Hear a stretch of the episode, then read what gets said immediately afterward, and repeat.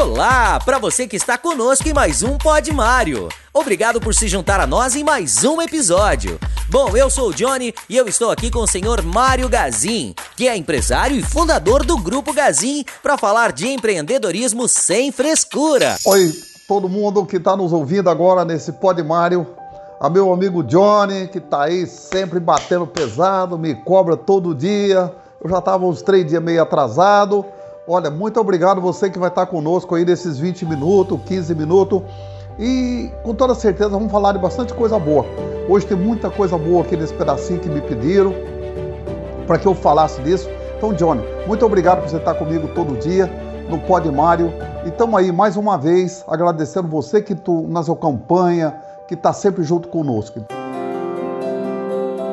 Poxa, fico muito feliz, seu Mário. Então, para a gente começar, já tem uma pergunta boa. Seu Mário, como eu faço a minha empresa crescer mais? Qual é o segredo do sucesso da Gazin? Olha, gente, com toda certeza eu falo que não tem sucesso não. Foi muito trabalho, muita dedicação, muito carinho. E uma das coisas que teve mais aqui foi a confiança, né? Eu confiar nas pessoas. Todo mundo perguntava, puxa vida, mas vocês têm tanto funcionário, tanto funcionário, todo mundo não dá trabalho eu diria, olha, com toda certeza, trabalho dá, mas dá dinheiro também. Então é isso que a gente fica aí dizer a todos vocês. Mas, seu Mário, lá atrás, quando o senhor começou a Gazin, o senhor já imaginava que ela chegaria onde ela chegou? Mais de 300 lojas, centros de distribuição, braços de negócios. O senhor imaginava tudo isso? Olha, pode ser que até pode até que esteja alguém que pensa em crescer tanto quando ele monta o seu negócio. Mas na, na verdade, quem pensa com o coração pensa um pouquinho diferente. Eu acho que nunca a gente pensa em crescer tanto. Você pensa em criar uma família, fazer educar a família, ter uma vida um pouco melhor, uma vida mais tranquila com a velhice. Mas eu não imaginava tanto assim, não. Eu só vi minha empresa crescer mesmo. Foi em 1997 para cá. De 1997 para cá eu vi minha empresa crescer. Né? Mas até ali então, ela vivia. Eu já tinha certeza que ela estava crescendo. Eu tinha notado já em 1972, 73. Eu falei, puxa vida, nós vamos indo. Aqui nós vai. Mas eu vi o, deslanchar mesmo. E a coisa crescer e desandar mesmo. E ela pegar rumo e ficar mais com mais estrutura, mais musculosa.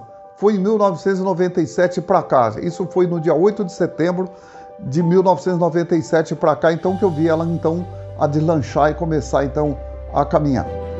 E também aqui eu falo assim, depois veio o ano 2000, nós vivia naquela marasmo de governo, entra pacote, mais pacote, era o Brasil era assim, era empacotado, era pacote um atrás do outro. Vocês que são jovens, que estão tá nos ouvindo, você nem sabe o que é pacote mas pacote era um projeto novo que o governo criava, era uma lei nova que ele criava, era um sistema novo que agora vai acabar com a infração, agora vai acabar com tudo. E, e isso começava tudo de novo, daí uns dias começava tudo voltar para trás. O papel apodrecia ou rasgava e isso ficava tudo em nada de novo. A partir do ano 2000, 2001, então o Brasil começou a ter um pouco mais de, de certeza naquilo que estava fazendo. Aí nós foi bem, aí até o, o, o governo Lula né, os, os quatro anos do, do, do, do, governo Lula também não, não posso dizer que foi o pior governo da história. Né? Ele afundou, foi no segundo mandato. Então, dali para cá, o Brasil então teve uma, uma, uma declínio muito grande. Ele ainda nós conseguia vender, conseguia receber. O, o povo brasileiro trabalha muito, né? O povo brasileiro busca resultado da onde não tem. Né? Eu falo que é tirar leite de pedra, aqui no Brasil é tirar leite de pedra. E isso aconteceu. Quer dizer, vem toda essa formação. E hoje estamos vivendo um mundo diferente, um mundo que ninguém imaginava, um mundo novo, um mundo que. E hoje parece que nós estamos vivendo, muita gente, eu tenho 72 anos, eu parece que nunca vivi numa democracia. Hoje estou vivendo uma democracia diferente, uma democracia que parece que a família tem valor, as coisas começou a caminhar. Então tem bastante coisa aí que mudou nessa caminhada, nessa andança toda desses 55 anos de Gazin e dos meus 72 anos de vida. Então teve bastante coisa assim, mas ninguém espera crescer tanto. Você espera ir até um tamanho. Daí para frente, gente, a gente só cresce se você confiar em alguém. Você deixar o outro mandar, você botar o outro para fazer. Isso é o caminho que a gente tem que seguir. Então, acho que esse é o caminho que nós temos que passar por ele e vamos tentar chegar aí às 400 lojas, se Deus quiser, logo, logo. Está né? Faltando umas 30, 30 e poucas.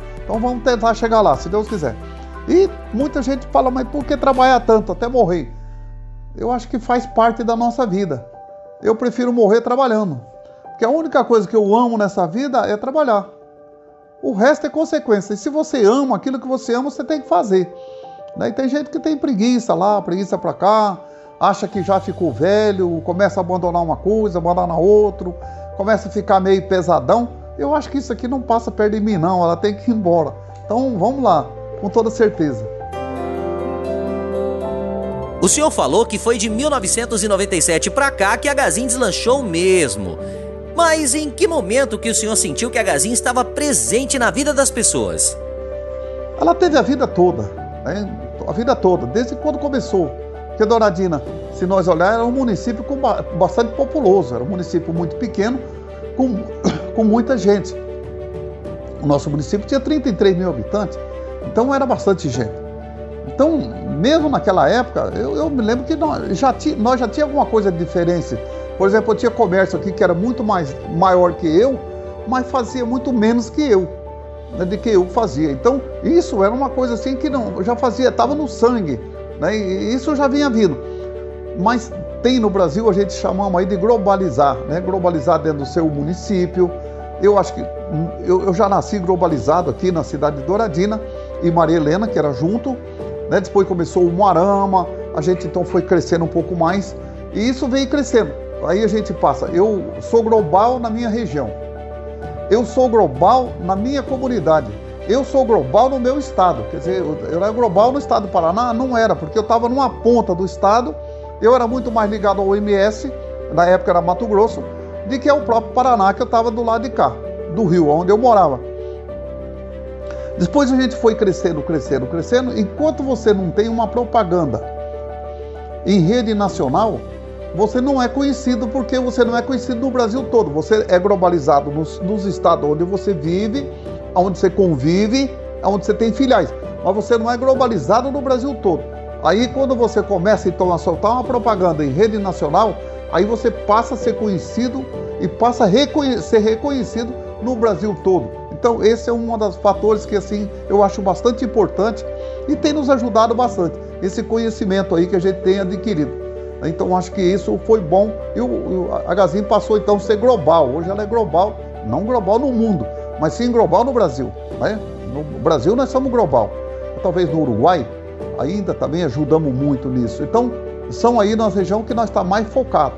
Isso é muito bom, muito interessante.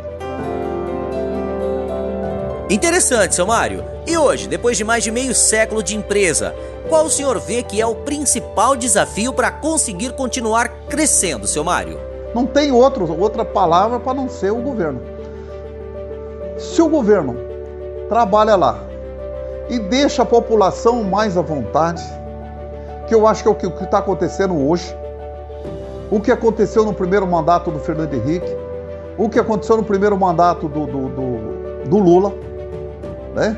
Então, isso tudo tem acontecido agora. O governo deixou a população trabalhar, deixou ela mais à vontade, deixou ela mais esperta e ela criou mais musculação. Eu acho que isso é bastante interessante. Eu acho que foi muito bom.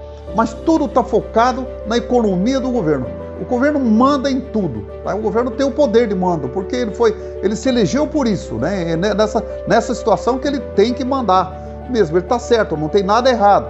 Mas quando ele fica lá nos problemas dele, ele fica resolvendo a parte que ele tem que resolver e deixa a população mais ou menos, fica mais ou menos equilibrado. Quando o governo quer mandar mais do que a população, ou cria muito mais problema, ou mais dificuldade do que a população merece, então aí acaba ficando a população para baixo e um governo para cima, né? Então acho que é isso. Então tem muita coisa boa aí que pode acontecer, mas isso está focado tudo no governo. Por fim, para não perder o costume, seu Mário, deixa algumas dicas para quem quer criar um negócio de sucesso. Eu acho que é muito bom, tem muita coisa boa aqui dessa. Eu acho que tivemos aqui quatro perguntas bastante interessantes. Eu acho que cabe a cada um de nós levar para frente. Eu acho que nós somos o esteio da vida, né? Ontem eu vinha andando no carro e vinha pensando assim, como que é ser bom, como que não é ser bom, o que, que nós temos que fazer para ser bom? Olha, gente, eu não sei de nada, eu só sei assim, seja exemplo, né? Seja exemplo para o outro, faça com que o outro copie. Eu fizemos uma palestra aqui já faz muito tempo atrás e eu botei uma estrada e botei umas plaquinhas lá. Né? Siga, não é seguir eu, não. Tem muita gente na sua comunidade que você mora que você pode seguir ele. E tem muita gente que você tem que evitar. Mas aquele que você tem que seguir, acompanhe o caminho dele. Eu acho que isso é muito importante e eu acho que isso é muito bom. Tenho que agradecer a todos vocês por estar junto conosco mais um pedacinho de vida e, e, e ao Johnny por estar sempre junto conosco. Johnny, muito obrigado e muito sucesso aí para você e para nós aqui também em todo esse Brasil querido, esse Brasil maravilhoso. É isso! Você acabou de ouvir mais um Pod Mário. Muito obrigado pela companhia de sempre. E se você gostou do episódio, compartilhe com os amigos, compartilhe nas redes sociais e até o próximo Pod Mário